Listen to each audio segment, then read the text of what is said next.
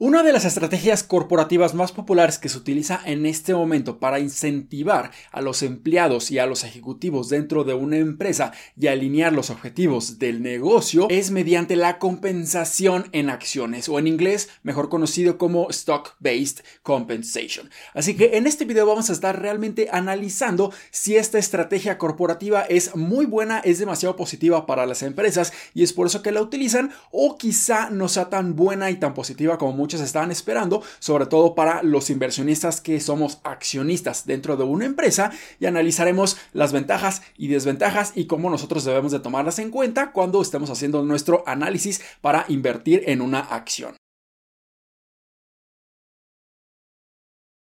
Hola, ¿qué tal inversionistas? Mi nombre es Humberto Rivera y bienvenidos de vuelta a Vida Financiera, donde hablamos de finanzas, inversiones y generación de patrimonio. Así que si estás muy interesado en estos temas, considera suscribirte, dale like y comparte este video con tus familiares y amigos. Y cómo funciona la compensación en acciones es generalmente que la empresa y el empleado o el ejecutivo entran en un contrato y la empresa les otorga un instrumento financiero que se le conoce como derivados financieros o específicamente hablando de las opciones, en donde el empleado o el ejecutivo puede ejercer su derecho a lo largo de mucho tiempo, según especificado en el contrato, generalmente son un par de años, y pueda reclamar las acciones a un precio pactado al inicio del contrato o al inicio de esta compensación de acciones. Así que las principales ventajas que tienen las compensaciones en acciones es que esto genera un incentivo adicional al empleado o al ejecutivo para que se mantenga dentro de la misma compañía debido a que puede ejercer el derecho normalmente un par de años después de que se les fueron otorgadas. También esto genera un alineamiento correcto de intereses positivos, tanto para la empresa como para la persona beneficiada, y esperarían que con su gran trabajo puedan estar incrementando la rentabilidad, creciendo el negocio y como resultado esto se vea reflejado en el crecimiento del precio y cotización de la misma acción. Y además la compañía no tiene que estar otorgando este beneficio de manera de efectivo, por lo que a corto plazo no se ve afectado en absoluto su hoja de balance, ya que no tienen que estar desembolsando nada de dinero. Pero también existen unas desventajas muy importantes que nosotros como inversionistas debemos de considerar, ya que estas compensaciones en acciones realmente a los inversionistas no les está beneficiando en lo absoluto, solamente le beneficia a los empleados y trabajadores dentro de esta compañía. Y la primera desventaja es que a nosotros como inversionistas nos van a estar diluyendo, ya que van a existir cada vez más acciones en circulación, ya que cuando el empleado o el ejecutivo ejerza su derecho a recibir estas acciones a lo largo de los siguientes años, esto simplemente va a generar que existan cada vez más acciones en circulación, por lo que las utilidades de las empresas se van a estar diluyendo cada vez más y esto puede estar generando que la evaluación no sea tan atractiva como muchos estaban esperando y también puede que no sea tan útil al intentar retener a los empleados si estamos viendo que los fundamentales del negocio y de la compañía están deteriorándose y como resultado estamos viendo que el precio de cotización de su acción está cada vez bajando más y más y más. Pero además hay otras implicaciones muy importantes que nosotros como inversionistas debemos estar considerando es que la compensación en acciones es en términos contables considerado como un gasto no monetario. Esto quiere decir que a la hora de presentar los números financieros, específicamente hablando del estado de resultados, estas compensaciones en acciones se deben de considerar como un gasto operativo. Y esto como resultado se lo vamos a tener que restar a los ingresos totales o a las ventas totales generadas y como resultado van a estar generando cada vez menos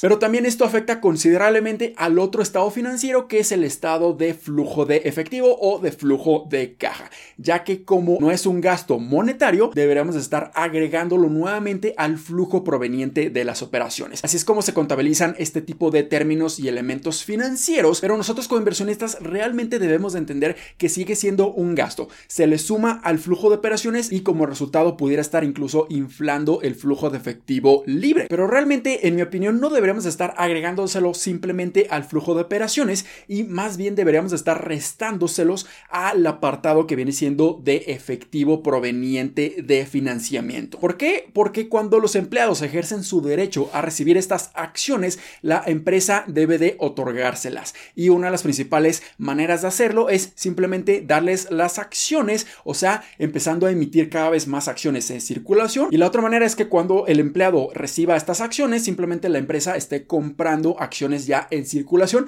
pero van a estar gastando efectivo, que sería la diferencia del precio original pactado entre ambas partes y el precio actual de cotización de la acción de la compañía, que probablemente sea aún mayor. Así que por donde le veamos, realmente la compensación en acciones puede ser bastante negativa para nosotros como inversionistas, pero si una compañía lo está gestionando de una manera correcta y están generando un flujo de efectivo mucho mayor a proporción de lo que están dando en compensaciones en acciones, es posible que no sea tan problemático, pero esto lo debemos estar analizando con cada una de las compañías. Así que ahora vamos a estar pasando a mi hoja de cálculo que forma parte de mi curso de análisis y evaluación de acciones en la bolsa de valores para explicárselos un poco más a profundidad para que vean algunos cambios que hice en la hoja de cálculo. Que justamente en este momento le voy a estar dando una promoción de un 30% de descuento en donde vas a tener acceso completo a esta plantilla, a esta hoja de cálculo y vas a poder complementar de una correcta manera tu análisis financiero fundamental y de inversiones para que puedas estar tomando mejores decisiones a la hora de estar invirtiendo en la bolsa de valores. Así que en este video no vamos a estar analizando mucho detenimiento esta compañía, pero en lo que sí nos vamos a estar enfocando es en la sección de la derecha en donde vamos a estar analizando los fundamentales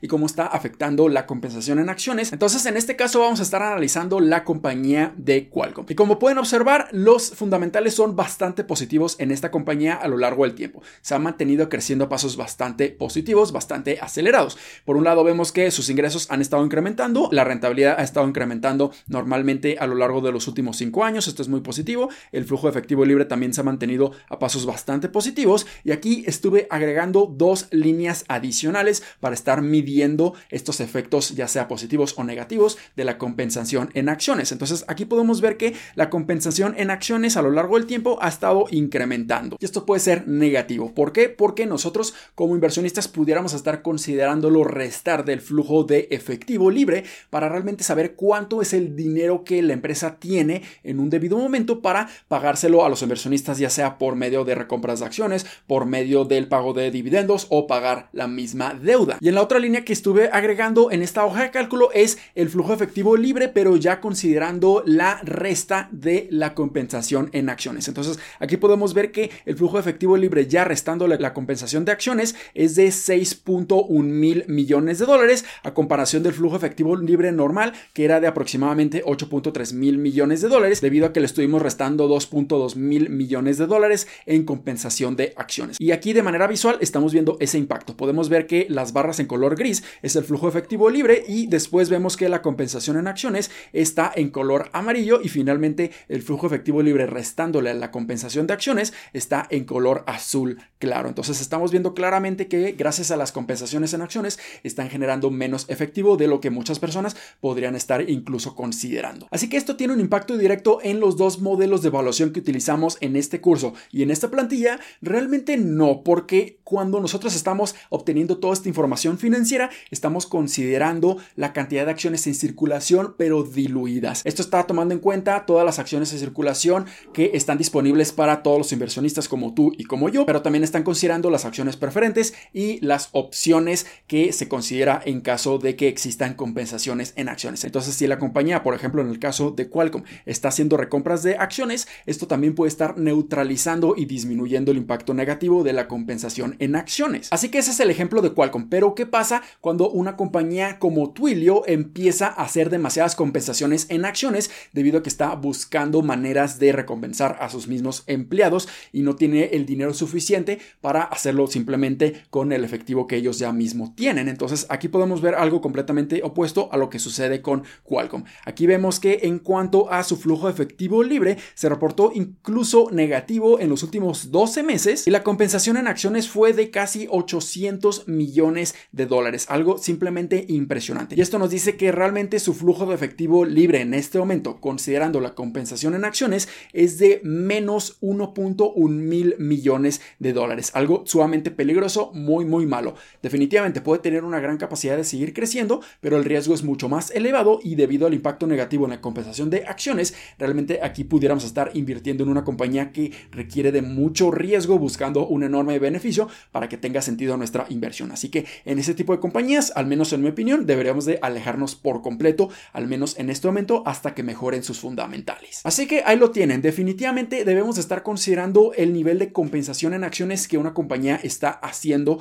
a los empleados, a los ejecutivos en todo momento, ya que si están haciendo demasiadas compensaciones en acciones, esto puede estar afectando fundamentalmente a la compañía y puede estar afectando la capacidad de generar flujo de efectivo a lo largo del tiempo. Así que un indicador muy muy interesante que muchos inversionistas ni siquiera toman en cuenta. Así que en mi opinión, este es uno de los factores más importantes que nosotros como inversionistas debemos de estar fijándonos a la hora de estar haciendo nuestro análisis en una compañía. Así que espero que este video les haya sido bastante útil y educativo. Si fue así, considera suscribirte, darle like y comparte este video con tus familiares y amigos. Nos vemos en el siguiente. Muchísimas gracias y hasta luego.